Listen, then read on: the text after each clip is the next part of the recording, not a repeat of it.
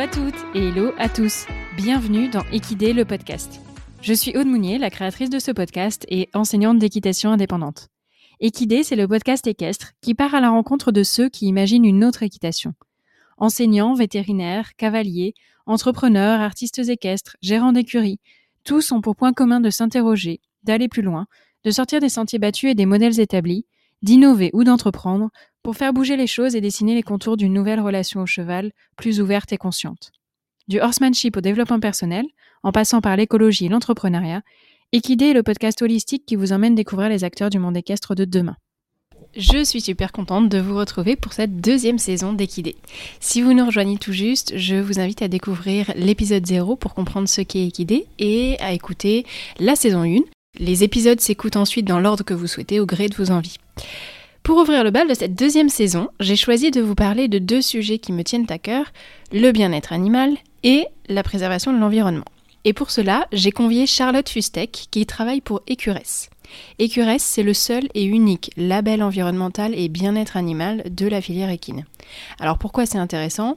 Parce que Charlotte va nous expliquer en quoi ces deux thématiques sont très liées, comment fonctionne le label qui accompagne les professionnels dans leur démarche au service d'un monde équestre plus vertueux, et comment concrètement on peut s'engager sur ces thématiques quel que soit le profil de structure dont on dispose. Au-delà du label, je souhaitais aussi aborder dans cet épisode la nécessité pour notre secteur d'agir pour répondre aux attentes notamment sociétales sur ces sujets qui vont devenir prioritaires à mon avis dans un futur très proche. Il faut donc s'en préoccuper sans tarder. Je vous souhaite une très belle écoute en compagnie de Charlotte.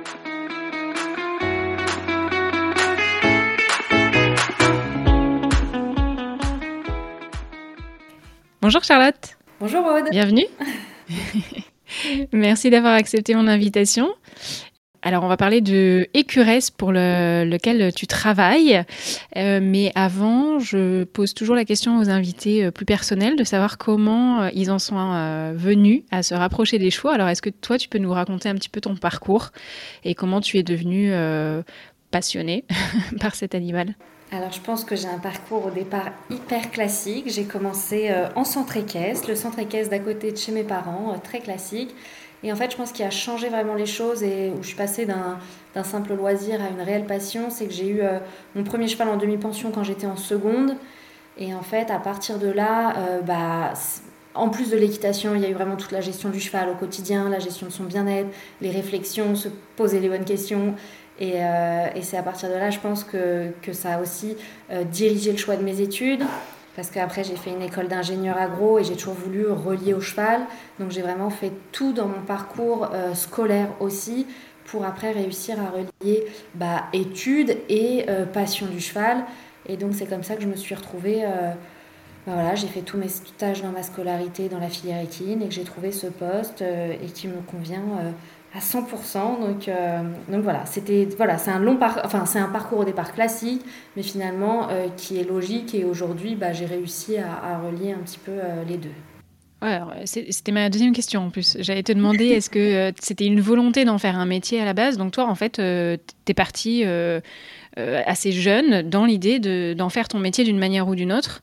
Et euh, pourquoi pas euh, un métier plus terrain Enfin, je sais pas, souvent on rêve d'être monitrice ou des choses comme ça. Toi, tu avais cet, cet aspect biologie, agronomie, je ne sais pas comment on dit Alors, euh, je pense que ouais, c'est aussi le fait, euh, voilà, où autour de soi, on entend malheureusement souvent, euh, bah, fais des études avant d'aller dans la filière équine, fais des hmm. études. Donc j'ai fait des études, mais par contre, mes études, j'ai fait le choix de pouvoir les relier à un moment donné. Il n'y avait pas 50 000 possibilités. Enfin, en tout cas, dans moi, ce que je voyais plutôt l'aspect côté scientifique, il y avait soit vétérinaire équin, mais qui m'intéressait pas, soit ingénieur agro, et c'est là où j'ai vraiment essayé de construire euh, pour relier les deux. Donc en fait voilà, j'ai commencé par le truc, euh, je dois faire, enfin voilà, je vais faire des études, j'ai la possibilité de faire des études, profitons-en. Maintenant, comment je peux relier à la filière équine, à ma passion? Donc c'est un peu dans, ce, cet ordre-là que ça s'est fait. Et alors, ingénieur agronome, est-ce que tu peux nous expliquer euh, rapidement en quoi ça consiste? Parce que pour moi, par exemple, c'est un, un petit peu flou. Alors, ingénieur agronome, ça peut tout et rien dire. en fait, l'idée, c'est vraiment euh, pour entrer en école d'ingénieur, on a deux ans de prépa, que ce soit en prépa, en fac, en BTS, en DT, euh, il y a plusieurs voies possibles. Et ensuite, c'est une école en trois ans. Et euh, ingénieur agronome, c'est très très large. Donc moi, je suis dans la filière équine, il n'y en a pas beaucoup. Il y a des, des gens qui travaillent dans les champs d'agriculture sur tout ce qui est euh, accompagnement à l'élevage, mais il y en a qui sont dans le machinisme agricole.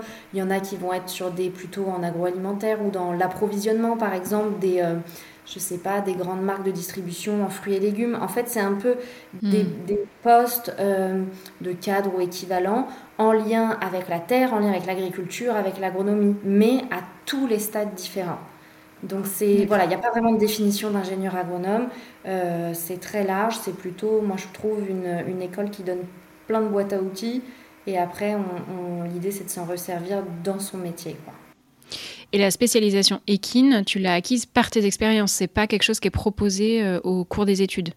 Alors à Dijon, c'est une parce que j'ai fait l'école de Dijon, à Consul Dijon, euh, c'est une des seules écoles qui avait des modules spécifiques. Ça ne veut pas dire qu'il y a une spécialisation équine, mais par contre, il y avait des modules sur la nutrition des chevaux, il y avait des modules sur l'entraînement du cheval athlète, un petit peu ces genres de choses. Donc moi, j'ai toujours pris les modules équins et j'ai fait en plus mes stages dans la filière équine. Donc on ne peut pas dire que c'est une spécialisation de l'école. Vraiment, je ne suis pas ingénieur agronome équin.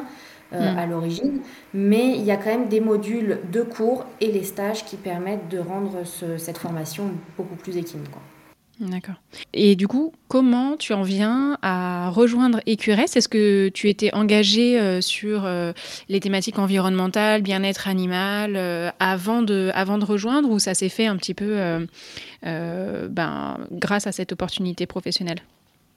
Non, j'étais engagée déjà bien-être animal et environnement, même plus bien-être animal à l'origine. J'ai fait mon stage de fin d'études au Haras de la Sens, euh, ce qui m'a permis aussi de rencontrer beaucoup de personnes dans ce milieu-là. Et, euh, en fait, euh, il y a eu une fiche de poste à la fin de mon stage. J'ai postulé au label Écuresse et je me suis dit, mais ce poste est fait pour moi. enfin, les thématiques, je les trouvais vraiment géniales. Et, effectivement, bah, j'ai été prise, sortie de mon stage de fin d'études, j'ai été prise au poste bah, au label Écuresse. D'accord. Alors maintenant, qu'est-ce que le label Écuresse Est-ce que tu peux nous présenter un petit peu euh, l'histoire, la mission en fait euh, de cet organisme et peut-être euh, un petit peu l'organisation que vous avez? Alors, le label Écuresse, déjà, c'est le seul label en France en faveur de l'environnement et du bien-être animal dédié aux structures de la filière équine. Donc ça peut être, euh, ça, enfin voilà, ça concerne toute structure qui héberge des chevaux. Donc ça peut être des éleveurs, des centres équestres, des écuries de propriétaires.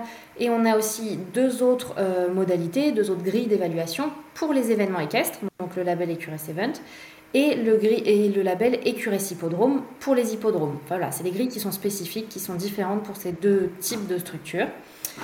Et donc, le label Écuresse, en fait, il est construit autour de dix thématiques. Donc, des thématiques euh, autour de l'environnement et du bien-être animal. Euh, on a alors une thématique entière dédiée au bien-être animal, mais on a aussi des thématiques sur la gestion de l'eau, sur la gestion de l'énergie, sur la préservation de la biodiversité, le recyclage des déchets. Enfin, l'idée, c'est vraiment de regarder une structure équestre, de la prendre dans sa, globalité et de se dire, bon, bah voilà, quels sont les impacts qu'on peut avoir sur l'environnement ou sur le bien-être et finalement, qu'est-ce qu'on peut faire pour améliorer euh, bah, son impact sur l'environnement ou le bien-être animal Donc en tout, il y a environ 130 euh, critères, donc c'est quand même euh, et qui sont tous évalués, et chaque critère a trois niveaux. En fait, l'idée, c'est vraiment, dans un premier temps, pour la structure, de, faire un autodiagnostic et de se dire, bon, bah voilà, aujourd'hui, où est-ce que j'en suis? Est-ce que je suis éligible au label ou pas? Est-ce que bah, je suis plutôt niveau 1, niveau 2, niveau 3 Et dans quelle thématique? Parce qu'en fait, l'idée, c'est vraiment de se dire, bah, aujourd'hui, on en est là, mais comment je peux faire pour m'améliorer? Et c'est pour ça qu'on a ces trois niveaux, chaque critère à trois niveaux, chaque thématique, du coup, à trois niveaux. Et au global, la structure peut être en niveau 1, niveau 2 ou niveau 3. Vraiment, l'idée, c'est l'aider à progresser et à gravir les échelons. Il n'y a pas d'obligation, hein. mais voilà, l'idée, c'est euh, de rentrer dans la démarche et ensuite de progresser. Donc, une fois que la structure a rempli cet autodiagnostic, euh, si elle est éligible, euh, en fait, on mandate un évaluateur qui va se rendre sur place et qui va vérifier l'ensemble de ces critères. Alors sur site, il y a des choses qui peuvent être visibles simplement en, allant sur la structure, mais aussi euh, sur justificatif, type facture, document, papier.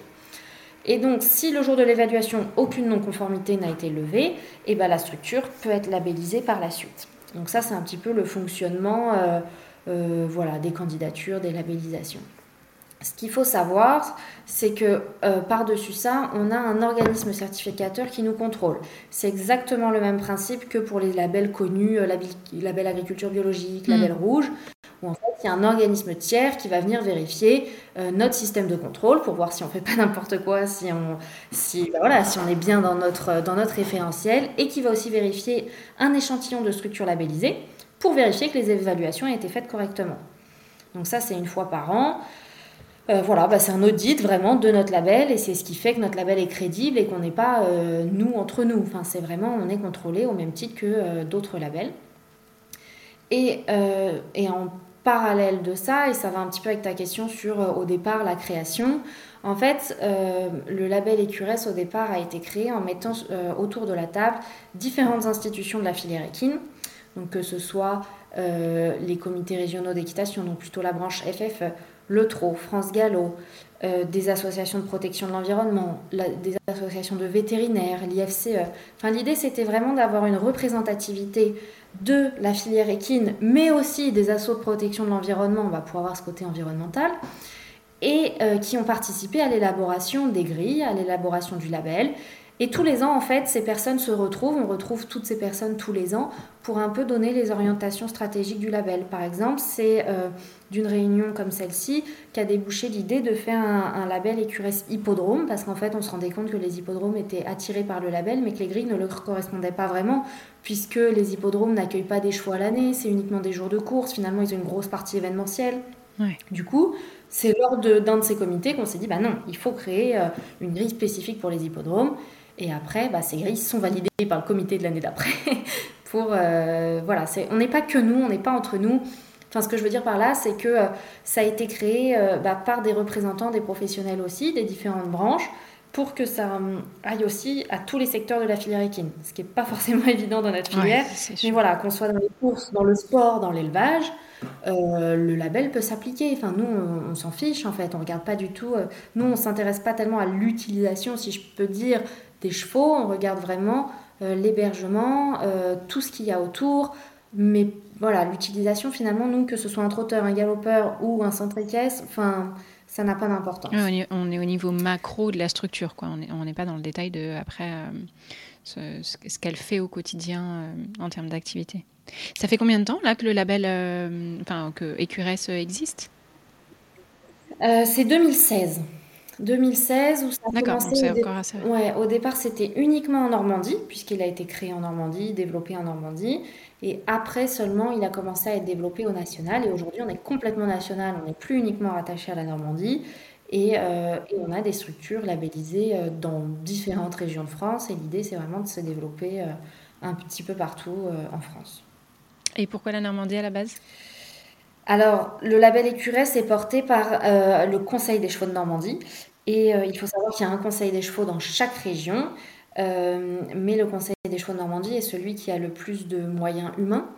Et du coup, bah, il y avait quelqu'un qui a eu cette idée absolument extraordinaire. Je peux le dire, c'est moi. La meilleure idée. voilà.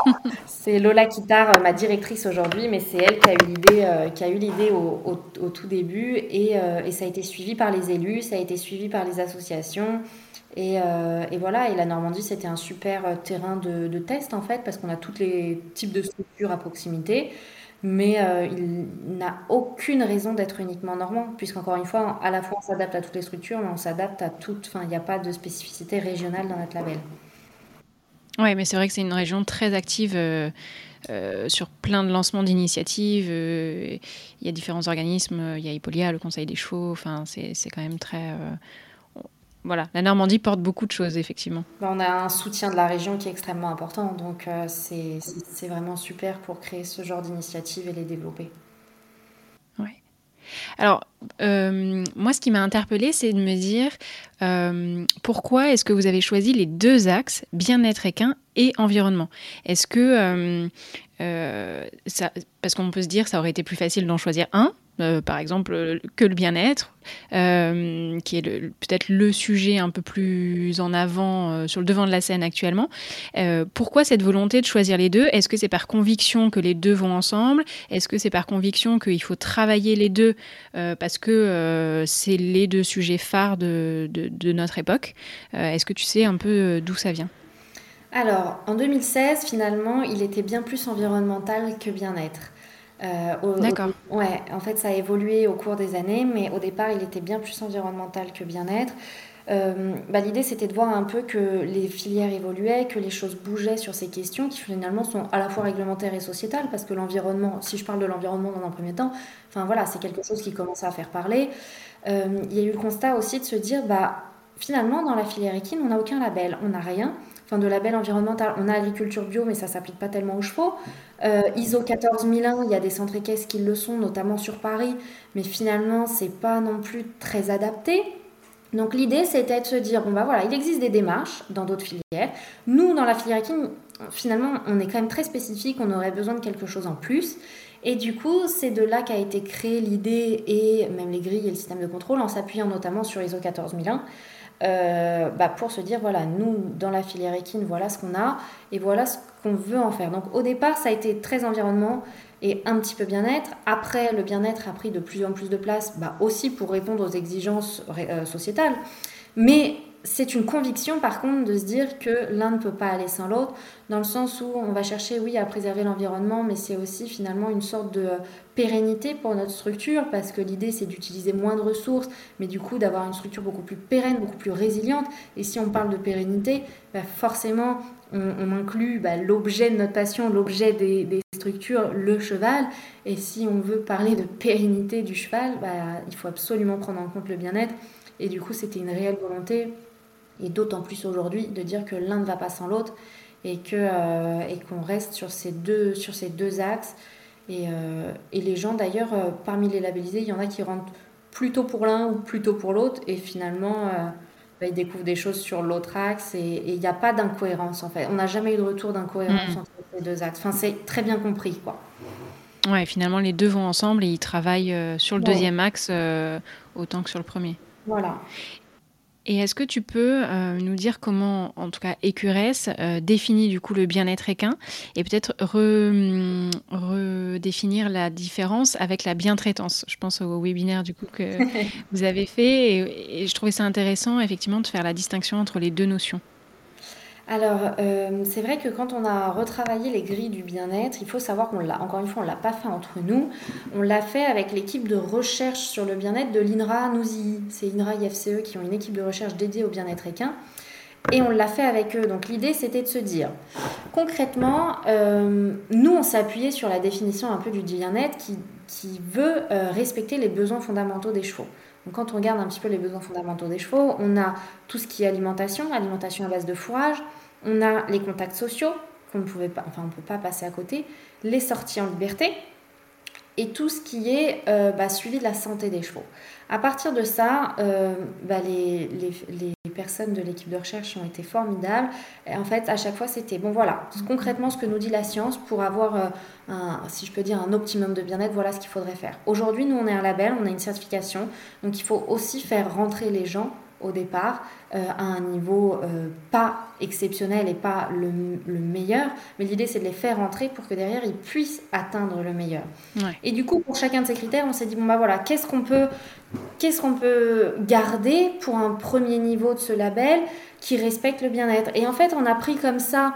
Euh, tous, les, bah, tous les critères du bien-être. Donc, on a sur l'alimentation, on a sur le fourrage, on a sur, euh, bah, sur tout ce qui est soins vétérinaires, les soins des pieds, les soins des dents. Enfin, on a vraiment pris quelque chose de, très précis et qui, qui recouvre un peu l'ensemble voilà, des critères euh, euh, bah, qu'on entend dans le bien-être avec cette équipe de recherche. Donc ça, c'était super parce que c'était vraiment de se dire, mais on fait quelque chose de neutre qui s'applique à toutes les structures. Enfin, pour nous, encore une fois, je le répète, mais parfois j'entends, oui, mais ce type de cheval ne peut pas. Bah non, nous, un cheval est un cheval. Euh, et, on prend, voilà, on a pris la définition du bien-être, on a pris les recherches sur le bien-être et maintenant comment l'appliquer concrètement. Donc ça, ça a été un premier travail. Et ensuite, on a également travaillé pour être en, adéquation avec la charte nationale pour le bien-être euh, du cheval qui a été développée mhm. par la Fédération nationale du cheval et c'était important pour nous que, bah, évidemment, si on fait les choses dans l'ordre, on est, on est cohérent puisque bah, voilà, tout s'appuie sur des, des, démarches un petit peu scientifiques. Mais, euh, mais voilà, l'idée c'était d'être cohérent avec ça et d'avoir. Euh, ouais, donc on a, vraiment, on a vraiment gardé ça avec les personnes de la Fédération nationale du cheval et aujourd'hui on a une équivalence, ça veut dire que tous les labellisés écuresses sont reconnus comme euh, respectant cette charte. Donc euh, voilà, on n'a pas fait ça tout seul, on s'est vraiment appuyé sur des, des faits scientifiques et, euh, et, et, on a essayé, à partir de ces faits scientifiques objectifs, d'en faire des grilles concrètes, applicables sur le terrain et évaluables, parce qu'il y a toujours ça qu'il faut prendre en compte, c'est que nous, on est un label, donc il faut pouvoir l'évaluer. On ne peut pas dire des choses, on ne peut pas mettre des critères qui ne seraient pas évaluables par nos évaluateurs. Et, euh, et à partir de là, on a essayé de faire quelque chose de, cohérent et qui s'applique à une majorité de structures. Après, on sait que voilà, on a des structures qui ne pourront plus rentrer dans le label. Mais c'est un choix et un label, c'est aussi fait pour être mieux que. Ben voilà, on, prend parmi l'ensemble des professionnels, on prend une partie qui fait plus attention à ces questions-là. Ça ne veut pas dire que les autres le font pas. Ça veut dire mm. que ceux qui sont dans le label, on est sûr qu'ils le font. Mm. Est-ce que tu peux nous parler, euh, alors tu as présenté globalement, est-ce qu'on peut justement rentrer un petit peu dans les critères? Peut-être euh, pas tous, parce que 130 ça fait beaucoup, mais euh, quels sont les critères, j'allais dire, entrée de gamme quand, on, quand on débute Quels seraient les critères pour être labellisé? Et puis nous, nous présenter un petit peu sur un même critère quels peuvent être les, les différents niveaux justement, les trois niveaux pour, pour avoir les trois niveaux de labellisation derrière. Mais à la limite, si ça te va, je vais essayer de prendre mhm, plusieurs thématiques, comme ça on va bien voir euh, les différentes choses. La première, si je prends par exemple la thématique qui est liée à l'alimentation, on va avoir un critère sur, si je prends le foin, on va avoir un critère sur l'approvisionnement. D'où vient le foin? Où est le lieu de production de ce foin? Est-ce qu'il est fait à, euh, donc le niveau 1, ça va être dans les 400 km le niveau 2, ça va être à moins de 150 et le niveau 3, ça va vraiment être à moins de 80. L'idée, c'est voilà, c'est d'avoir trois niveaux à chaque fois. Là, je prends un exemple qui est hyper simple parce que c'est euh, le lieu de production du foin. Et là, voilà, l'impact derrière, c'est euh, l'impact du transport et donc des émissions de gaz à effet de serre. Voilà, ça, c'est vraiment un, critère euh, que je vais dire très simple. Si je prends un autre critère dans l'alimentation, ça va être le type de production. Si je reprends l'exemple du foin, est-ce que mon foin, il est produit en agriculture conventionnelle, niveau 1 Est-ce qu'il est produit en agriculture, euh, ce qu'on peut appeler raisonnée, niveau 2 Ou est-ce qu'il est produit sans aucun intrant ou en agriculture biologique, niveau 3 Donc c'est un peu ces exemples-là. Après, si je prends la thématique euh, bien-être animal, par exemple, ça va, bah, si je reprends encore une question sur le foin, ça va être euh, est-ce qu'il a du foin à volonté, niveau 3, enfin foin ou fourrage? Est-ce qu'il a euh, tant de quantité de foin distribué plusieurs fois par jour, niveau 2 Est-ce qu'il a une seule fois du foin par jour, niveau 1 Ça peut être des choses comme ça. Après, on va avoir, on va avoir des critères euh, qui sont non labellisables. Par exemple, sur le bien-être, si les chevaux ne sortent jamais en liberté, c'est non labellisable. Et il suffit d'un seul critère non labellisable pour que la structure ne, soit pas, ne puisse pas. D'accord, ça, exclut toute euh, possibilité. Enfin, c'est bloquant. Ok. Ouais. C'est ça. Après, on les accompagne évidemment mhm. pour euh, lever ces écarts, mais c'est ouais, ça a été le choix. Euh, il en faut pas un. Si je prends la thématique fumier et déchets, on a le recyclage. Est-ce que le recyclage est mis en place euh, dans la structure? À quel point? Est-ce que c'est juste ordures ménagères et carton Est-ce qu'il y a aussi quelque chose pour le verre? Voilà, c'est un petit peu à chaque fois le niveau 1 et on va toujours plus loin sur le niveau 2 et le niveau 3. Euh, je ne sais pas si je prends euh, par exemple dans on a une thématique qui s'appelle espace extérieur et paysage, on a un critère sur les haies. Alors le premier niveau, ça va simplement être aucun arrachage de haies. Mais par contre, le niveau 2, ça va être plantation de haies. Et le niveau 3, ça va être plantation de haies avec des essences locales. Voilà, c'est vraiment euh, à chaque fois, on a les trois niveaux. Sur certaines choses, par exemple, dans énergie, on a quelque chose sur les énergies renouvelables. Alors, le niveau 1, euh, c'est juste. Euh, enfin voilà, il n'y a pas de non labellisable réellement, c'est réflexion, ça veut dire qu'on y a réfléchi à un moment donné. Mais ça, c'est vraiment des critères pour aller plus loin, ça veut dire qu'on ne va pas pénaliser la structure, mais euh, voilà, ils existent quand même bah, parce qu'encore une fois, c'est un outil qui a été créé pour, bah, aider les professionnels à s'améliorer. Donc, S'ils n'y ont pas pensé, s'ils n'ont rien fait, c'est absolument pas grave. Mais au moins, le critère existe pour proposer aussi des axes d'amélioration et des solutions concrètes. Euh, ou par exemple, il y en a qui ne peuvent pas euh, mettre euh, des solutions d'énergie renouvelable pour une ou autre raison. Et du coup, on a intégré euh, dans ce critère-là bah, la possibilité, sur son abonnement d'électricité par exemple, d'avoir un abonnement vert qui provient d'énergie renouvelable. Donc on essaye quand même de dire, bon bah ok, vous dans votre situation, vous pouvez pas avoir de panneaux solaires, vous pouvez pas avoir d'éoliennes. J'en sais rien à cause, je sais pas, s'ils sont monuments historiques par exemple, ceux-là, ils ont vraiment des difficultés et ben c'est pas grave, il y a toujours des solutions. Et l'idée, c'est vraiment de, montrer qu'il y a toujours des solutions et, et, de les accompagner. Euh, de les oui, et de récompenser quelque part euh, les, même ce qui peut être considéré comme des petites actions. C'est ça. Donc en fait, voilà, il y a vraiment des critères. Au niveau 1, euh, c'est le minimum et il y a vraiment des non labellisables. J'en sais rien. Bah voilà, je disais par exemple des chevaux qui sortiraient jamais, c'est non labellisable, point. Euh, quelqu'un qui n'aurait pas de registre d'élevage, c'est de la réglementation, il n'est pas labellisable. Quelqu'un qui n'a pas de fumière, c'est la réglementation, il n'est pas labellisable. Mais par contre, sur des thématiques qui vont un peu plus loin, par exemple euh, sur tout ce qui est euh, accueil de la faune ou préservation de la faune et de la flore, bah, le niveau 1, encore une fois, ça peut être quelque chose comme réflexion dans le sens où on ne va pas les obliger, c'est pas non labellisable de rien avoir mis en place. Mais au moins le critère existe. Et niveau 2, ça peut être de faire un inventaire avec une association de protection de l'environnement qui font ça gratuitement. Et le niveau 3, ça va derrière de mettre un plan d'action ou en tout cas de mettre en place euh, des actions de préservation, que ce soit de la pose de nichoirs ou de laisser des bandes fleuries. Ou, euh, voilà, c'est vraiment, on a différents types de critères, ceux où vraiment, bah, même le niveau 1, bah voilà, il n'y a pas le choix en fait. Mais des critères un peu plus, euh, pour aller plus loin, bah, le niveau 1 est Et si je suis niveau 1 sur un certain nombre de critères et niveau 3 sur d'autres, à la fin, je suis quel niveau de labellisation? Alors, en fait, c'est une question de calcul. nous, on a fait le choix qu'aucune thématique ne vaut plus qu'une autre. Ça veut dire que pour être niveau 2 au global, ce mhm. qu'on appelle nous le niveau progression, il faut que chacune de mes 10 thématiques soit niveau 2. Ça veut dire que si par exemple, on a le cas par exemple des structures qui vont être niveau 3 sur le bien-être parce qu'elles ont accès hyper bien-être, mais en énergie elles sont niveau 1.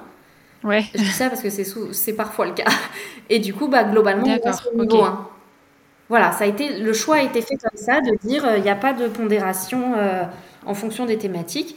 Et au sein d'une thématique, du coup, il y a un certain nombre de... Voilà, c'est un calcul. En gros, pour être niveau 2 sur une thématique, il faut 50% minimum de critères en niveau 2 ou 3.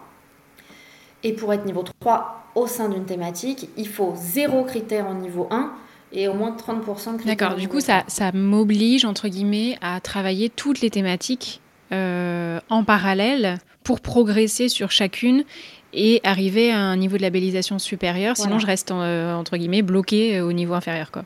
On dirait un jeu vidéo, mais. c'est ça. Oui, mais c'est ça. ça a vraiment été le choix de se dire le label, il est, comme on l'a dit en intro, à la fois environnement et à la fois bien-être. On ne peut pas dire qu'on est euh, niveau 2 si bah, il y a une thématique qu'on a laissée de côté parce qu'elle nous intéresse moins. Ce que je peux comprendre, hein, mais du coup, voilà. Et il y en a qui sont niveau 2 partout, il en manque une, bah, il hmm. reste niveau 1. D'accord.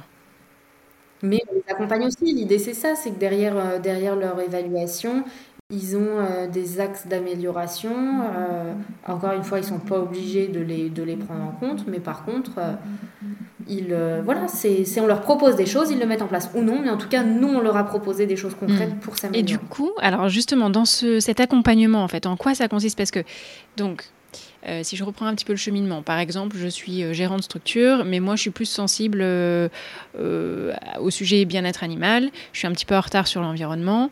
Qu'est-ce que vous mettez en place pour m'accompagner en dehors de me dire, bon bah là, pour aller plus loin, il y a tel et tel critère, enfin tel et tel niveau niveau 2, niveau 3 sur chacun des critères. concrètement, comment je suis accompagnée pour progresser sur ces critères-là et sur ces thématiques? Euh, tu parles d'un labellisé ou d'un candidat du coup? Ah bah du coup euh, s'il y a une différence entre les deux, euh, bah, peut-être dis-nous en tant que candidat et puis après en tant que labellisé si c'est différent.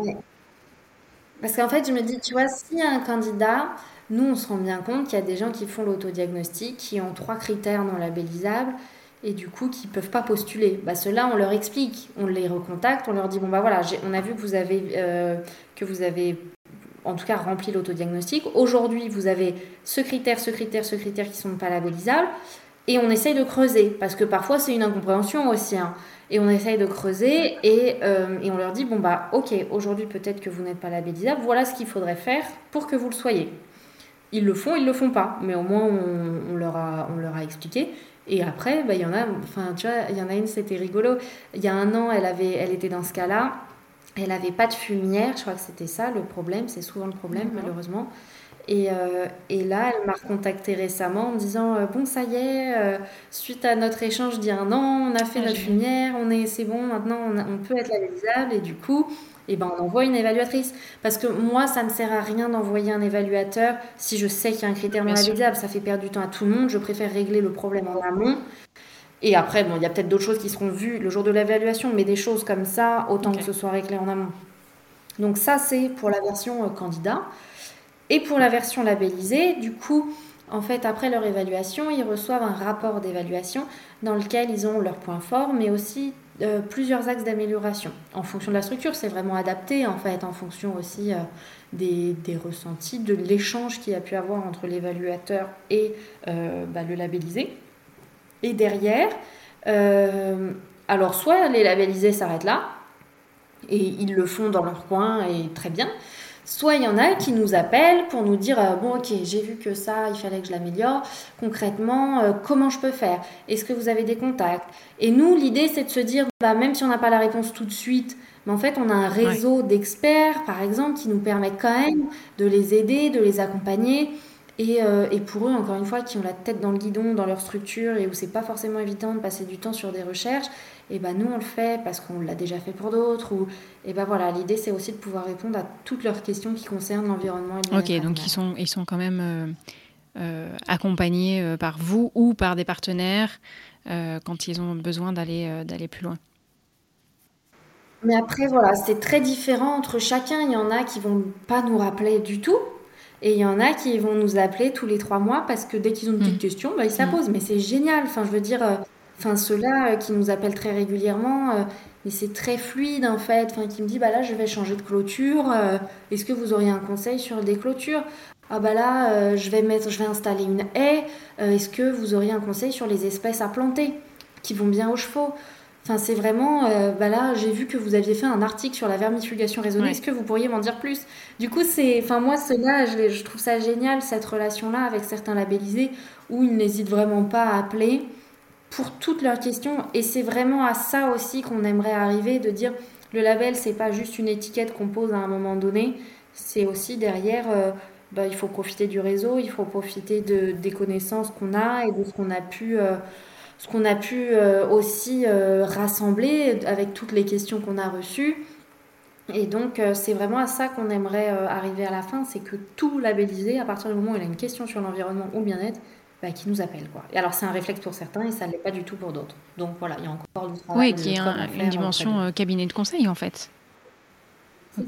Et les, alors, les personnes qui s'adressent à vous, les candidats, donc, ce sont quand même des gens qui sont déjà sensibilisés, soit à l'une, soit à l'autre des thématiques, soit les deux. Qu'est-ce qui les motive à venir vers vous? Pourquoi et pourquoi ils se disent tiens, euh, euh, je suis déjà engagé dans cette démarche, maintenant je vais aller plus loin, je vais demander le label. Euh, qu'est-ce que ça va m'apporter en fait au quotidien? Alors on a un peu différents types de gens qui rentrent dans le label. On va avoir ceux qui le font parce qu'ils ont déjà des bonnes pratiques euh, environnementales ou bien-être et qui veulent les mettre en avant. En fait, ils sont conscients qu'ils sont dans ces démarches-là et ils se disent bon bah voilà, j'ai fait ça, je voudrais bien que ce soit valorisé, euh, que ce soit valorisé par un label, euh, que je puisse me différencier de la concurrence grâce à ce label. Donc on a vraiment ceux qui rentrent mm. comme ça, qui font déjà des choses super, qui font le label pour vraiment dire voilà, nous on le fait, on le sait, mais on veut que ça se sache. Et, et du coup, ça c'est vraiment le côté le plus classique du label, le côté com, le côté euh, on met, euh, voilà, c'est la marque, c'est un label. On a ceux qui rentrent dans le label parce que ils sont perdus dans la filière équine, dans le sens où, contrairement à d'autres filières agricoles, il y a très peu de conseillers neutres. En fait, on se rend compte que euh, les professionnels de la filière se font conseiller par hmm. des technico-commerciaux, mais rarement de conseillers neutres. Et en fait, il y en a qui rentrent dans la démarche bah, pour bénéficier de ces conseils, pour avoir un regard extérieur, quelqu'un qui vient sur site, qui dit ça c'est bien, ça ça pourrait être amélioré. Et on a, vraiment, voilà, on a des gens qui rentrent pour ça aussi. Euh, et le dernier volet, c'est des gens qui rentrent parce que dans certaines régions, les labellisés peuvent avoir accès à des aides supplémentaires. des aides à l'investissement, par exemple sur la création, la, création d'une carrière ou des choses comme ça. Ils vont avoir des bonifications sur les subventions. Donc il y en a qui rentrent pour ça. C'est très bien. Euh, dans le sens où bah, ça permet aussi de faire connaître le label, ça permet de faire rentrer des gens dans la démarche. Au départ, on avait un petit peu peur en se disant, bon, bah, ils vont rentrer pour ça et derrière, euh, plus rien. Et en fait, là où j'arrive au bout de trois ans, pour beaucoup, il y en a quand même pas mal qui restent. Mais c'est pas, voilà, c'est pas, c'est vraiment pas le même état d'esprit que ceux qui rentrent pour les valeurs du label mais il y en a qu'on arrive complètement à accrocher et qui sont ravis. Et donc euh, voilà, on a un peu les trois. Et ce sont généralement des structures déjà créées. Est-ce que vous avez quand même des, des personnes qui sont en projet de création ou c'est euh, principalement des gens qui ont déjà créé et qui sont déjà engagés dans la démarche du coup? Alors nous, la difficulté, c'est qu'on ne peut pas labelliser quelqu'un qui sera en création parce qu'il faut qu'on puisse hmm. évaluer les choses. Ça veut dire qu'on ne peut pas on peut pas labelliser quelqu'un sur projet qui va nous dire bah, moi je vais faire ça, je vais faire ça. On ne peut pas, on n'a pas de justificatif. Euh, donc ceux-là ne peuvent pas être labellisés. Par contre, on a pas mal de contacts et moi je les incite à faire l'autodiagnostic, non pas pour autodiagnostiquer ce qu'ils ont s'ils ont rien, mais vraiment pour se donner en amont euh, les idées, les bonnes pratiques, où je leur envoie en PDF, comme ça ils peuvent se dire bah, avant de créer, euh, autant que je regarde tout de suite. Ça ne veut pas dire qu'ils se feront labelliser après, mais on s'en fiche en fait. L'idée c'est qu'ils euh, regardent, euh, voilà, ils regardent ce qu'on peut conseiller en, bonne pratique et, et ça les inspire. Et c'est génial de le faire dans ce sens-là, de le faire en amont plutôt qu'une fois que tout est déjà créé, de se dire ah bah mince, mm. j'aurais peut-être dû faire comme ça. C'est sûr. Donc voilà, ceux-là on ne peut pas les labelliser, mais ils peuvent fortement s'inspirer du travail autour du label bah, pour du coup, encore une fois, là, c'est la dimension accompagnement qui est, qui est intéressante pour eux. quoi. C'est ça. Ouais. Mais on peut pas les labelliser. Donc ça, c'est, on va dire, une partie de la population qui est déjà euh, sensibilisée et qui vient à vous. Est-ce que euh, vous menez des actions pour aller sensibiliser des personnes qui ne le sont pas forcément encore? Euh, Qu'est-ce que vous faites? Et est-ce que tu sens que de manière générale, voilà, il y a de l'intérêt, c'est bien reçu ou ça reste un petit peu compliqué d'aller convaincre de l'intérêt du label? Euh, alors, euh, ça évolue et vraiment dans le bon sens, ça c'est une certitude, que ce soit le bien-être ou l'environnement, les deux euh, intéressent de plus en plus de monde et, les gens comprennent l'intérêt. après, en fait, on n'a fait pas, on n'a pas tant fait que ça de campagne de prospection, par exemple. Jusque-là, on a, on a vraiment on a répondu à, ceux qui s'y intéressaient. Par contre, on a fait beaucoup de déplacements ou de présentations dans d'autres régions pour essayer de toucher d'autres régions. Bon, l'année Covid a mis un petit peu une pause à tout ça. Mais, euh, mais l'idée, c'était aussi d'aller dans d'autres régions, de présenter et d'amener du contenu, pas uniquement euh, dire bah, voilà ce qu'est le label. C'était dire bon, ok, voilà ce qu'est le label, mais euh, bah, tiens, là, on va parler des économies d'eau et qu'est-ce que nous, on peut dire sur euh, les économies d'eau, de rentrer un peu dans le concret, de rentrer dans, le, dans la diffusion de connaissances. Après, c'est vrai que euh, on a aussi ce rôle-là en fait de diffusion de connaissances et en entre les réseaux sociaux, les newsletters, les présentations qu'on peut faire, le webinaire comme on a organisé hier. Euh, l'idée c'est vraiment de, de vulgariser certains résultats scientifiques, alors ça c'est une chose, mais aussi de donner des bonnes pratiques toutes bêtes. Euh, je prends l'exemple des ficelles à ballots, qui est quelque mhm. chose qui concerne toutes les structures qui ont des chevaux. Parce qu'on a tous des filets ou des ficelles à ballots de foin, à ballots de paille, et les mhm. gens ne savent pas que ça se recycle. Donc c'est des petites choses toutes bêtes, mais c'est aussi de, de, diffuser les informations parce que les gens ne le savent pas, et quand on leur dit, ils disent oh, mais c'est génial Et en fait, c'est qu'il n'y a pas de communication dessus. Donc, euh, bah, nous, on prend aussi ce rôle-là de, de, de, diffuser des, des bonnes pratiques euh, de ce type. Et en dehors de l'exemple des ficelles à ballots, sur quel sujet euh, tu trouves qu'il y a justement un manque d'information et où les gens disent ben, ça, je ne savais pas, par exemple? Pour moi, le problème numéro un, c'est la fumière, la gestion du fumier où on se rend compte que, contrairement à d'autres filières agricoles, on n'a pas de contrôle et que les gens euh, stockent un peu leur fumier n'importe comment. Or, c'est interdit. Pour euh, le petit point réglementaire du podcast, euh, en gros, quand on stocke du fumier, il doit être soit dans une fumière ou dans une benne ou dans un abri, si par exemple c'est du fumier qu'on pas toutes les semaines, pendant deux mois avant d'être stockés au champ sur sol naturel. Et en fait, on se rend compte qu'il y a beaucoup de gens qui curent leur box et qui le mettent tout de suite dans une parcelle. Mmh. Et en fait, c'est complètement interdit parce qu'il y a euh, des jus, enfin, des écoulements de jus qui vont dans le milieu, euh, des pollutions via ces jus. Et en fait, on se rend compte que les gens ne sont pas au courant que c'est interdit. Ils sont pas au courant qu'il faut une fumière ou qu'on n'a pas le droit de curer son box toutes les semaines et de mettre ça dehors. Donc pour moi, c'est le point noir. De toute façon, un jour, ça va nous tomber dessus parce que dans les autres filières élevage, ils sont, euh, sont contrôlés et pas nous. Mais enfin, il y a vraiment une méconnaissance. Enfin, c'est pas. Alors, il y en a qui le savent et qui le font, mais comme partout.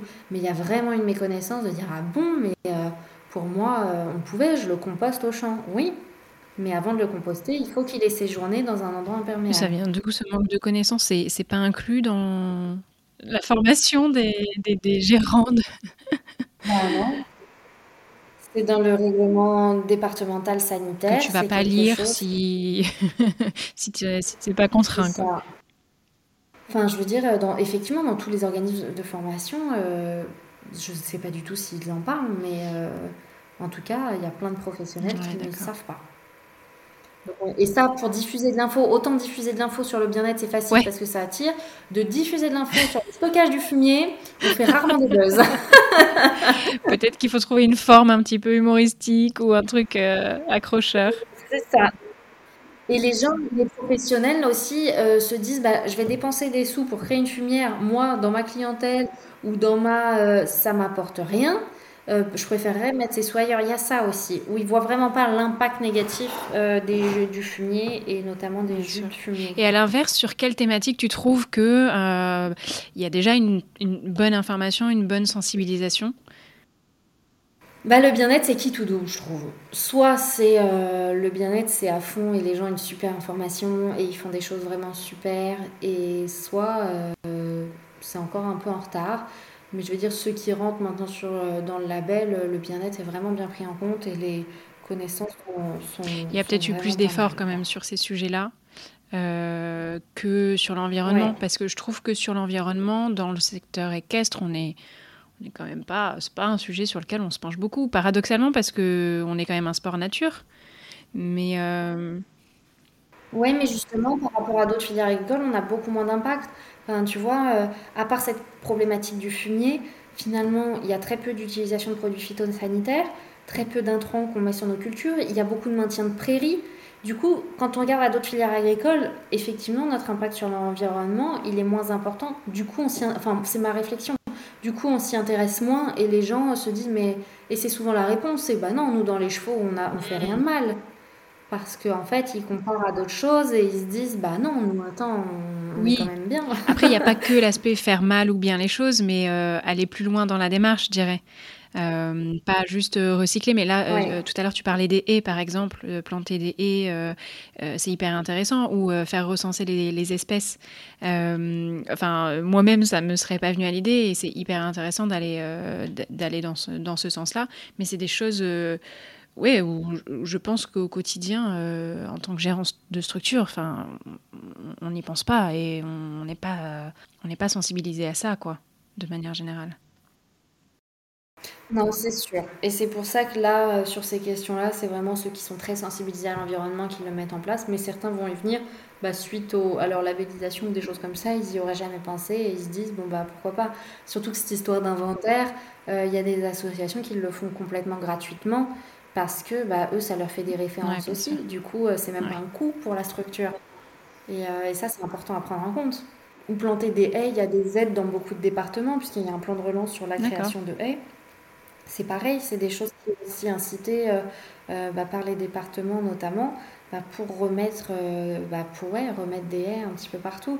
Donc c'est vrai que on est là aussi pour leur dire bon bah voilà ce serait bien et sachez qu'en plus il y a des aides pour ça parce que voilà, le poids économique, il est toujours important et, euh, et l'idée, c'est pas de dire aux gens, bah, dépenser pour ça, ça, ça. Non, c'est d'essayer de trouver des solutions. Ce qui est, je pense, important parce que donc tu l'évoquais un peu et, puis j'allais y venir euh, au quotidien.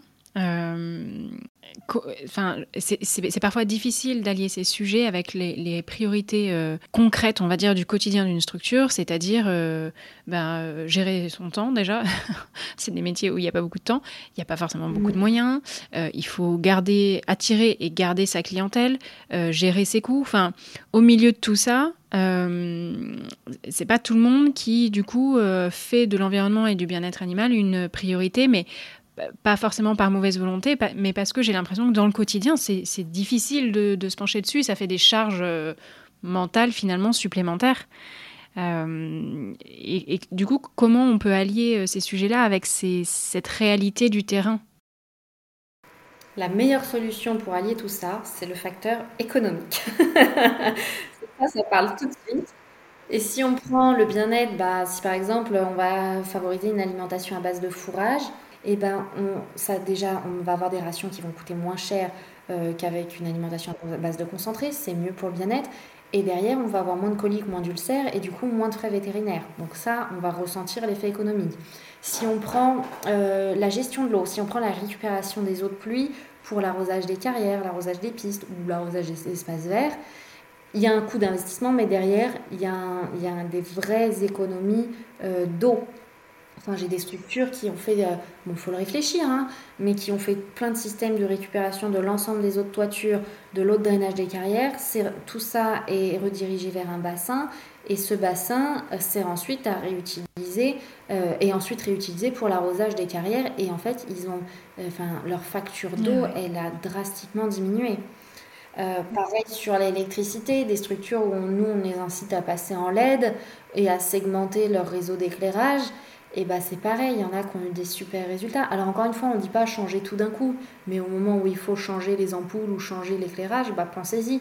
Et, euh, et, là, on voit une nette différence. Donc finalement, ce facteur euh, économique, et bah, il met tout le monde d'accord. Ça me fait penser un petit peu aux écuries actives, où en fait, euh, on met quand même fortement en avant le, bénéfice premier qui est moins de main-d'œuvre, donc ça coûte moins cher, et puis moins de frais vétérinaires.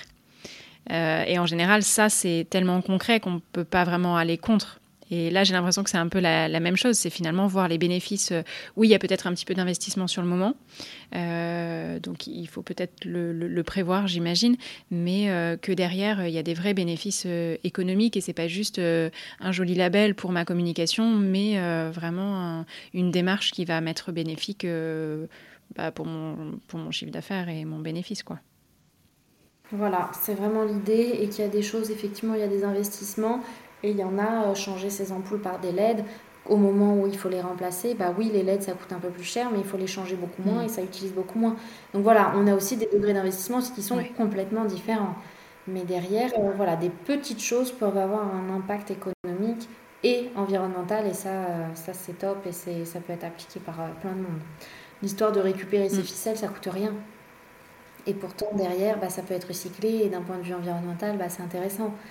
Enfin voilà, c'est des petites choses comme ça qu'on essaye euh, de mettre au point. Après, euh, sur le bien-être, j'ai un autre exemple où souvent on dit euh, oui, mais si on est un peu centre équestre classique avec des box, c'est difficile de sortir ses chevaux. Oui, enfin après c'est une question de volonté. Il y en a qui créent des petits paddocks, qui tournent ou alors ils lâchent leurs chevaux dans les manèges carrière. Et on a l'exemple de lycée, de, du centre équestre du mmh. lycée agricole de Laval qui est labellisé, qui a fait le choix de, euh, de faire un peu écurie ouverte. Et maintenant, euh, toutes les nuits, ils ouvrent tous leurs box. Et donc, ils ont fait un peu un cheminement, ils ont un peu stabilisé. Oui, il y a un investissement de stabilisation. Mais en attendant, ils n'ont pas changé de structure, ils ont toujours leur box. Sauf que la nuit, tous les chevaux sont en groupe, tous les chevaux marchent, sont dehors, ont du foin à volonté. Et euh, la journée, ils rentrent pour garder le côté pratique pour l'utilisation en centre équestre. Mais au niveau bien-être, on est enfin, voilà, sur une structure au départ classique on est passé à quelque chose de super, sans investissement euh, énorme. Donc voilà, je pense que c'est aussi la responsabilité de chacun de se dire, euh, voilà, aujourd'hui, qu'est-ce que je peux faire? Et c'est pas forcément des, investissements énormes. Il y a aussi une part de volonté et d'oser changer d'habitude. Et ça, euh, et c'est pas évident, quel que soit le domaine de toute façon, mais, mais c'est important et c'est un peu l'avenir, peut-être, en tout cas sur le bien-être, d'oser et d'accepter. Même en commençant petit. Euh, on, l'évoquait avec euh, Pascal Frottier dans l'épisode justement sur les écuries actives, que oui, il y a le modèle euh, tout automatisé, blablabla, avec lui, il a je ne sais plus combien d'hectares de prairies, mais il y a aussi des moyens de faire chacun à son échelle déjà des, des changements par rapport à, à, ce qu'on peut, à ce qu'on a sur le moment en fait. On va pas tous avoir des structures de 35 hectares, c'est pas possible. Donc ouais, ouais c'est mettre en, place c'est ça, mm. rien que d'ouvrir les portes de box ou entre les box de faire des grilles pour que les chevaux se sentent. Ça, c'est des trucs tout bêtes, mais euh, il y a des choses qui changent vraiment le bien-être des chevaux et, euh, et c'est important. Mais aujourd'hui, enfin, après, ça, c'est mon avis. Mais aujourd'hui, dans la conception de nouvelles écuries, on ne devrait plus construire d'écuries euh, hyper conventionnelles. Enfin, pour moi, oui, je dis pas qu'il faut arrêter complètement les box, loin de là. Mais si on crée des box, bah, créons des râteliers au milieu pour qu'il y ait du fond à volonté pour les chevaux. C'est un gain de temps, c'est un gain de, Enfin voilà, c'est un gain de temps et pour les chevaux, ça change tout. De faire des box avec ouverture sur des paddocks pour pareil, éviter la main-d'œuvre euh, d'emmener et de sortir les chevaux qui prend beaucoup de temps tous les jours. Enfin voilà, pour moi, il y a les écuries actuelles, ce qu'on peut leur proposer de changer, mais par contre, les écuries qui se construisent, enfin, c'est là-dessus où il faut être vigilant et que euh, on devrait peut-être plus construire des écuries complètement. Euh, conventionnelles et comme enfin absolument pas pratiques ni pour le bien-être des chevaux ni pour le bien-être il faut le recentrer D'abord, euh, en priorité, peut-être sur le bien-être des chevaux, d'ailleurs, euh, et après, effectivement, sur le bien-être des humains. Mais il y a beaucoup de choses qui ont été pensées. Le logement en box, c'est pensé pour l'humain, c'est pas pensé pour le cheval. Donc, si on réinverse et encore, quand on regarde le curage des box, euh, le curage des box à la main, non, non. Être humain, ils avaient une vision un peu court-termiste de, de l'avantage du box. Mais euh, oui, c'est quand même remettre, euh, voilà, remettre le cheval et se redire, ok, bon, j'ai pas la place de faire autre chose que des box, mais comment je les design pour que ça réponde quand même un minimum à, aux, aux, besoins fondamentaux de mes chevaux, quoi pour avoir la chance d'être partie faire un peu un voyage d'études sur les écuries ah. actives en, Allemagne, il y avait aussi des, centres équestres qui étaient sur des petites euh, surfaces. Comme nous, on pourrait avoir un centre équestre euh, périurbain et qui a ses mm. box et très peu de paddock parce que peu de surface. Et ben en Allemagne, ils ont fait le choix de faire une écurie active sur peu de surface. Alors contrairement à, l'exemple que tu as de Pascal Frottier, qui a sa partie stabilisée et qui ouvre sur des grandes pâtures à la belle saison, bah, c'est structuré, ils n'ont pas de belle saison. Enfin, si, enfin, en Allemagne, ça ne doit pas être très beau non plus euh, l'été.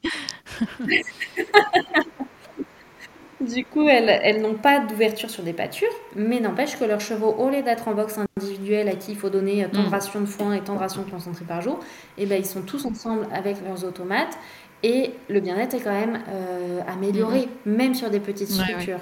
Et des petites surfaces. Donc euh, voilà, il faut aussi euh, changer vraiment notre façon de voir. J'ai des amis pareils sur des très petites surfaces, type un hectare, ils ont réussi à mettre en place des choses type écurie active, voilà, pour déjà améliorer le quotidien. quoi. Donc, voilà, il y a des choses à faire en tout cas.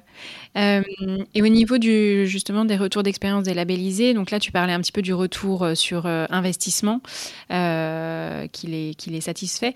Quels sont les retours au niveau clientèle?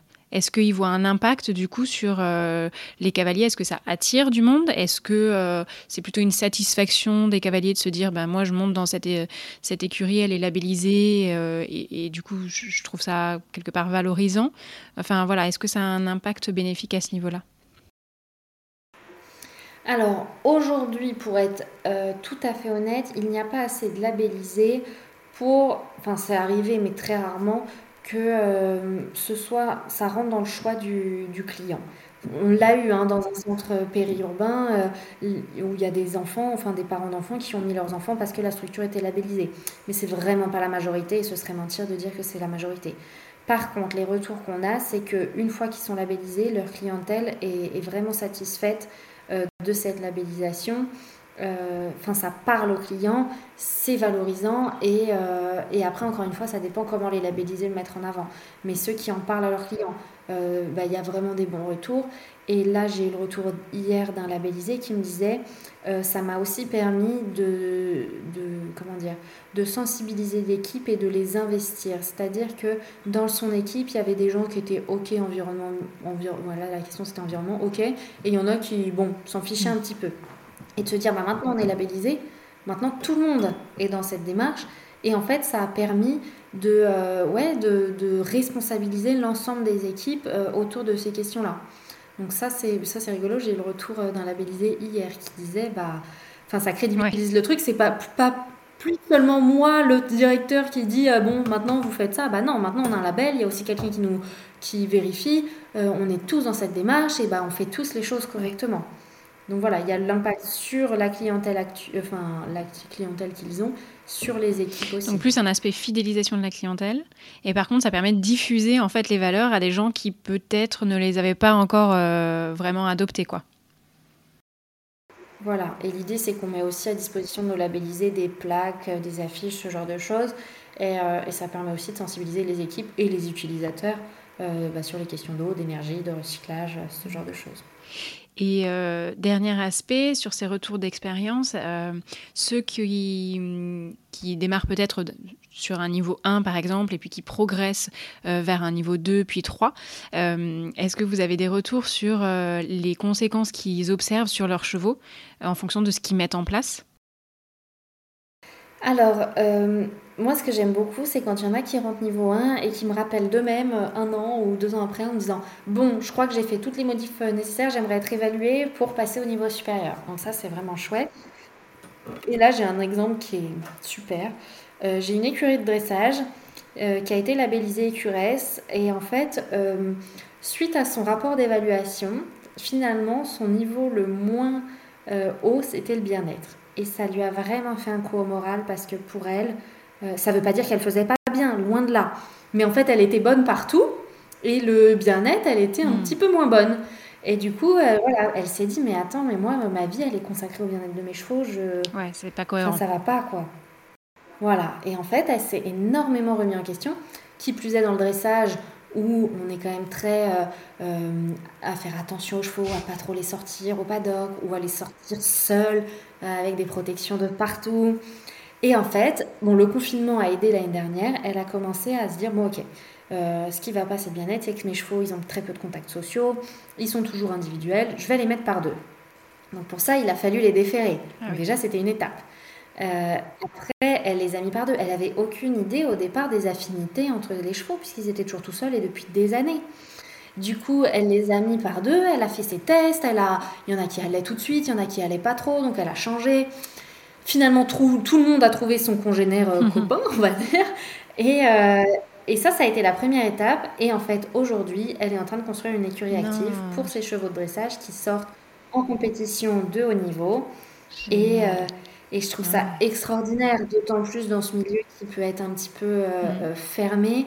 Et ben elle, voilà, le déclencheur, ça a été euh, ses conclusions du label Écuresse et, et d'autant plus le confinement qui lui a permis de prendre le temps de, de faire les modifications, les évolutions. Et là, elle, elle pousse, ses, parce qu'elle aurait pu s'arrêter à se dire je mets mes mm. choix à plusieurs, mm. c'est déjà vachement bien. Mais non, elle pousse le truc à se dire je vais faire une écurie active pour des chevaux de compétition euh, de dressage. Et je trouve ça euh, extraordinaire. Et comme quoi, une personne qui se croyait euh, déjà bien engagée n'était pas si exemplaire. Alors, c'est pas un jugement de valeur, mais voilà, il y avait encore des, larges pistes de progression. Et, finalement, vu son engagement, elle va super loin en fait dans la démarche. Ça, c'est incroyable. Ouais, c'est carrément l'inverse. C'est exactement ce que tu dis. En fait, elle, pour elle, le bien-être, c'était une chose. Mais en fait, quand nous, on a eu le regard extérieur de lui dire, ben non, ça revient avec ce qu'on disait tout à mm. l'heure, la définition du bien-être. Le bien-être, c'est. Alors oui, tes chevaux, ils sont hyper soignés, ils sont. Ils sont enfin, t'es là pour eux tout le temps, mais, mais finalement, il y a quelques besoins fondamentaux qui leur manquent.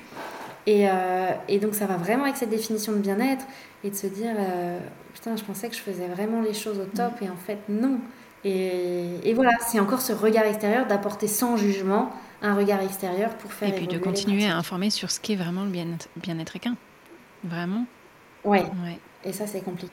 Et euh, là, tu parlais du Covid. Euh, est-ce que justement, vous avez observé euh, des changements, vous, au niveau des, candidatures ou, ou de, de l'évolution des labellisés? Parce qu'il y a eu cette, cet épisode, alors on n'est pas encore tout à fait sorti, mais parce qu'il y a eu le coronavirus? Alors moi j'aurais espéré qu'il y en ait plus pour être tout à fait sincère. C'est que oh, l'année dernière on a vu quand même beaucoup de, de centres équestres ou d'écuries qui ont cherché des pâtures, qui ont mis tous leurs chevaux ensemble au pré alors qu'ils ne le faisaient pas mm. forcément naturellement. Et oui, il y en a qui ont gardé ces pratiques et c'est génial. mais il y en a qui sont retournés dans leur système initial et, j'aurais pensé, ou peut-être que je suis encore un peu trop euh, hmm. optimiste, mais euh, j'aurais pensé qu'en voyant que ça s'était bien passé, ils auraient maintenu certaines choses. Je ne parle pas des labellisés, hein, je parle de l'ensemble des professionnels. Et euh, donc il y en a, bah, comme le cas que j'expliquais juste avant, il y en a qui ont modifié et qui gardent et qui vont même plus loin, mais il y en a qui sont revenus à leur système initial. Par contre, ce qui a mis, ça a vraiment mis l'accent sur euh, les pensions, notamment euh, des chevaux en boxe et très peu de paddock, puisqu'on l'a vu pendant le Covid de l'année dernière, les propriétaires n'ayant plus le droit de venir s'occuper de leurs chevaux, les gérants ont dû tout gérer tout seuls. Et finalement, ceux qui avaient des pensions box très peu de paddock mm. ont eu beaucoup plus de travail que ceux où les chevaux étaient hébergement naturellement, enfin de base au pré ou au paddock, où finalement ça n'a pas changé grand-chose pour eux. Et c'est là où on se dit, bah, en fait, dans ces structures euh, très intensives, entre guillemets, et ben, les, enfin, voilà, les chevaux ont trop besoin de l'humain alors qu'il suffirait de les, de les remettre un petit peu plus proches de leurs conditions naturelles pour respecter leur bien-être et faciliter encore une fois la vie des hommes. Est-ce que pour aller plus loin, il ne faudrait pas imposer certaines choses justement? Est-ce que euh, inciter, euh, informer, promouvoir, c'est suffisant? Pour faire bouger les choses Est-ce qu'il ne faudrait pas euh, euh, imposer aux structures équestres certains critères, justement, de base? Qu'est-ce que tu t'en penses, toi? Pour toutes les structures, là, on est hors label. Hein. Alors je pense que tu vois, on a l'exemple de la Suisse déjà, qui a des réglementations beaucoup plus sévères que les nôtres, notamment sur par exemple, on n'a pas le droit de détenir un cheval au pré tout seul, ou il y a des conditions sur d'avoir des abris, où les chevaux doivent être en liberté tous les jours, enfin une partie du temps. Enfin, tout ça est bien écrit et bien défini. Nous, en France, ça ne l'est pas du tout. Euh, je pense qu'effectivement, il y a des choses qui pourraient peut-être rentrer un petit peu euh, dans la réglementation, écrire, et ce sera aussi une façon de se défendre contre euh, ben voilà, les, les partis peut-être un petit peu extrémistes qui disent qu'il faut arrêter de monter à cheval, c'est de dire bah non, on a des réglementations qui permettent aussi de dire qu'on respecte le bien-être des chevaux. Euh, et nous, c'est dans ce sens-là aussi que le label a été créé, c'était de dire euh, on, essaye de se mettre avant que les réglementations changent pour essayer d'inciter les, les, professionnels à changer avant. Euh, mais il y a encore beaucoup de travail. Après, voilà, c'est toujours pareil. Est-ce qu'on accepte parce qu'aujourd'hui, si on interdisait complètement les structures ayant que des box, ça veut dire qu'on accepte de fermer de nombreuses structures équestres. Et là, c'est un vrai choix. Alors, sur, euh, sur les mois et les années à venir, justement, quels sont les projets, euh, l'avenir d'Écurès? Est-ce que Écurès, euh, finalement, sa réussite, ce serait de ne plus exister parce que ça deviendrait la norme? Alors, je pense que ce serait pas de ne plus exister, mais c'est un label qui est fait, qui a déjà évolué. L'idée, c'est d'évoluer en fonction hmm. de l'évolution de la société.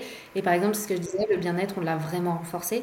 Et bien, si aujourd'hui, si demain, euh, dans, je sais pas, dans 50 ans, non, peut-être pas dans 10 ans, toutes les structures seraient capables d'être niveau 1, eh ben, on, irait plus loin en fait. Ça veut dire que euh, notre niveau 2 deviendrait notre niveau 1 mm. et on créerait un nouveau niveau 3. L'idée, c'est vraiment d'être euh, une, une, démarche euh, qui évolue avec les gens, avec les professionnels et qui, bah voilà, si, les, si tout est pris en compte, ben, on ira plus loin, mais toujours dans cette idée d'aider à s'améliorer et d'aller toujours plus loin. Là, pour avoir une petite idée en tête, je disais, on a notre niveau 1, engagement, progression, excellence on a très très on a allez, deux structures en excellence. Enfin l'idée c'est de se dire que le niveau excellence il est, peu atteignable. Mais c'était l'idée, c'était un choix aussi de se dire euh, ben voilà, nous c'est aussi de pousser les gens à aller plus loin. Si le niveau 3 il est accessible à tout le monde, euh, ça n'a pas tellement d'intérêt. Donc, euh, donc aujourd'hui, on n'en est pas à créer un nouveau niveau 3. Mais en tout cas, voilà, l'idée, si ça devient accessible pour tout le monde, et tant mieux, et ben, on ira plus loin et pour toujours en fait, toujours tirer les, les professionnels. Et pour ça, qu'est-ce qu'il faudrait? On a parlé de la formation, des incitations économiques. Est-ce que tu vois d'autres choses qui permettraient justement de continuer à faire progresser?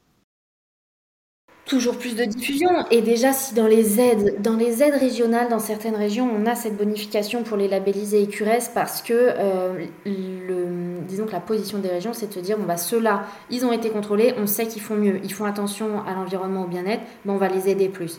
Mais déjà, si toutes les régions faisaient ça, peut-être que ça inciterait beaucoup plus de gens à se dire, putain, mais nous, on fait mieux pour l'environnement, le bien-être, et c'est valorisé financièrement derrière. et ben, je pense que ce serait un vrai levier de développement. Alors c'est le cas dans quelques régions, si ça l'était dans toutes, ça, ça serait un levier de développement pour faire connaître le label, c'est une chose, mais aussi pour montrer aux professionnels que les institutions, euh, et notamment les institutions publiques, les régions qui peuvent euh, donner des subventions, et ben, prennent en compte ça. Et ça, veut, ça montre aussi l'importance euh, de ces questions environnementales et de C'est intéressant, en fait, ça va au-delà du label. C'est-à-dire que ce qui est important, c'est que les gens s'engagent dans une démarche. Après, label EQRS ou pas, ça, ça, reste un choix, mais nous, on est un outil de toute façon au service des, professionnels. Après, euh, si tout le monde, enfin, il y en a qui euh, font des super euh, choses et qui ne sont pas labellisés, bah, il n'y a aucun problème. Enfin, au contraire, enfin, chacun est libre aussi de faire des choses. Nous, on est là aussi pour donner des bonnes idées et de, de, de, ouais, développer les Alors, toi, à titre personnel, en dehors de tout ce qu'on a évoqué, quelle est ta vision du monde équestre de demain? Alors, moi, je ne crois absolument pas euh, au fait qu'on nous interdira de monter à cheval dans quelques années, euh, parce que c'est des craintes qu'on entend.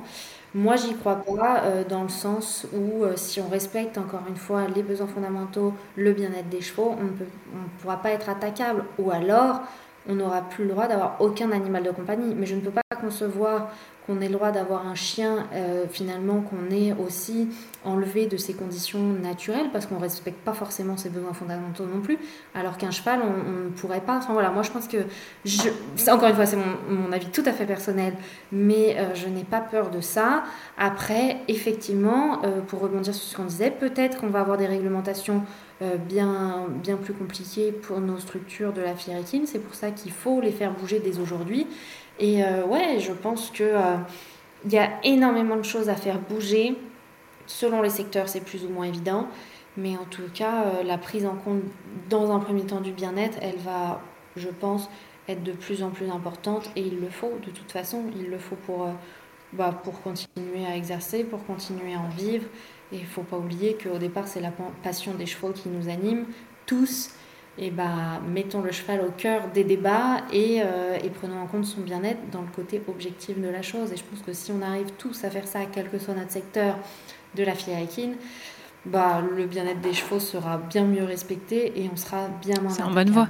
Il y a quand même beaucoup de choses qui, qui changent, qui évoluent et j'ai l'impression qu'on est quand même sur le, la bonne voie. Après, est-ce qu'on va assez vite ou pas? Ça, c'est une, une, question que je pose de manière récurrente, mais, euh, mais euh, voilà, les choses changent en tout cas. Les choses changent et parfois d'avoir aussi des critiques, mm. ça permet de changer plus vite. Moi, je pense que voilà, faut accepter les critiques, se reconnaître ce qui est bien fait, mettre en valeur ce qui est bien fait, mais reconnaître aussi qu'il y a des choses qui sont pas très bien faites et qu'il faut les faire évoluer. Enfin, pour moi, il y a les deux sens, quoi. Et il faut, faut, accepter aussi de dire que tout n'est pas tout rose, tout n'est pas parfait, mais tout le monde, personne n'est parfait, aucune filière n'est parfaite. Mais à nous de prendre nos responsabilités et de, et de faire en sorte que ça évolue. Super. Ben, on, va, on va conclure ainsi euh, cet épisode. il y aura encore beaucoup à dire, mais euh, la réflexion est très bien. Donc, euh, on va, on va s'arrêter là pour aujourd'hui. Merci beaucoup, Charlotte. C'était super intéressant. Merci. À bientôt. Au revoir.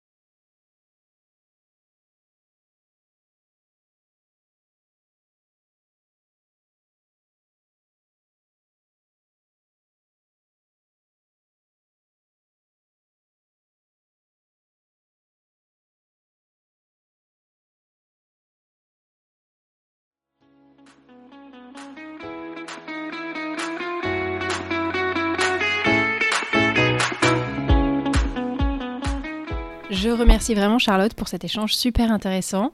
Si le bien-être euh, des chevaux est un sujet d'actualité depuis plusieurs années maintenant, je sens que l'écologie et la préservation de l'environnement, ça reste moins important aux yeux de beaucoup de cavaliers et de gérants de structures. Pourtant, en tant que sport nature par excellence, je trouve vraiment important d'en faire une priorité et surtout d'arriver à lier les deux sujets. J'espère donc que cet épisode vous aura plu et vous aura encore une fois apporté des pistes des réflexions autour de ces thématiques qui me paraissent essentielles. Ce qu'on peut retenir là encore, c'est que l'essentiel c'est de commencer quelque part, à notre échelle, de s'informer, de voir ce qu'il est possible de faire avec ses moyens et de passer à l'action dans une logique de progression continue pour donner le meilleur à nos chevaux en fonction de nos possibilités. Si vous avez aimé cet épisode, n'hésitez pas à le partager autour de vous, voire à nous laisser 5 étoiles sur iTunes. C'est un petit geste pour vous mais qui compte vraiment beaucoup pour nous. Pensez également à suivre Equidé sur les réseaux sociaux, on y partage pas mal de choses complémentaires au podcast et des actualités sur les prochains épisodes à venir. Je vous dis à très vite pour un nouvel épisode et d'ici là, prenez soin de vous.